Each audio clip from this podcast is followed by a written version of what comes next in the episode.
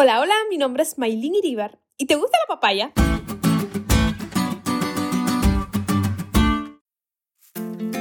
De pequeña amaba escuchar las prédicas del pastor Bullón para niños. Y él contaba que cuando estaba recién casado, su esposa le preparó el primer desayuno en casa. Se levantó temprano en la mañana, puso un mantel bien lindo, un florero con rosas en el centro de la mesa y justo al lado un plato con una gran papaya. Cuando vio la vio se quedó consternado.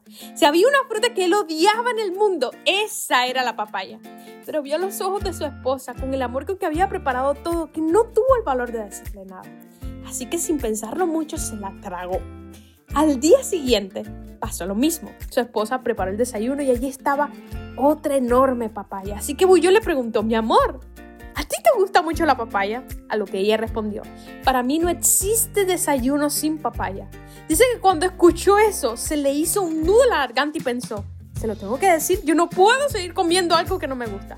Pero una vez más vio en los ojos de la esposa la ilusión con que había preparado todo, que no tuvo el valor.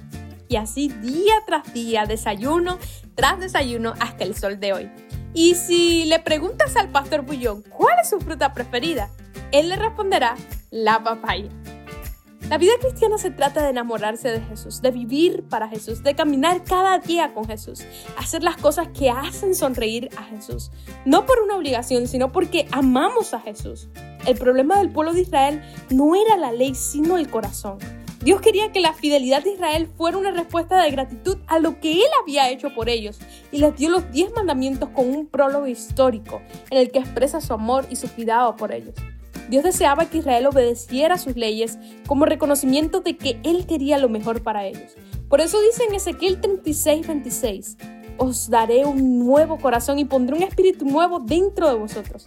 Quitaré de vosotros el corazón de piedra y os daré un corazón de carne. Dios te ama, te ama profundamente, así como eres, así como estás. Nada de lo que hagas nunca podrá pagar lo que Él hizo por ti. Pero solo pide una cosa, hijo mío, dame tu corazón.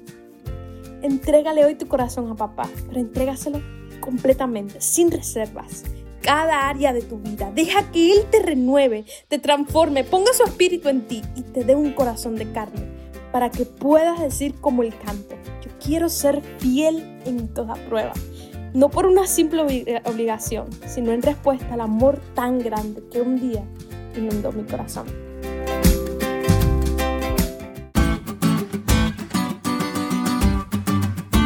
¿Te diste cuenta de lo cool que estuvo la lección hoy? No te olvides de estudiarla y compartir este podcast con todos tus amigos. Es todo por hoy, pero mañana tendremos otra oportunidad de estudiar juntos.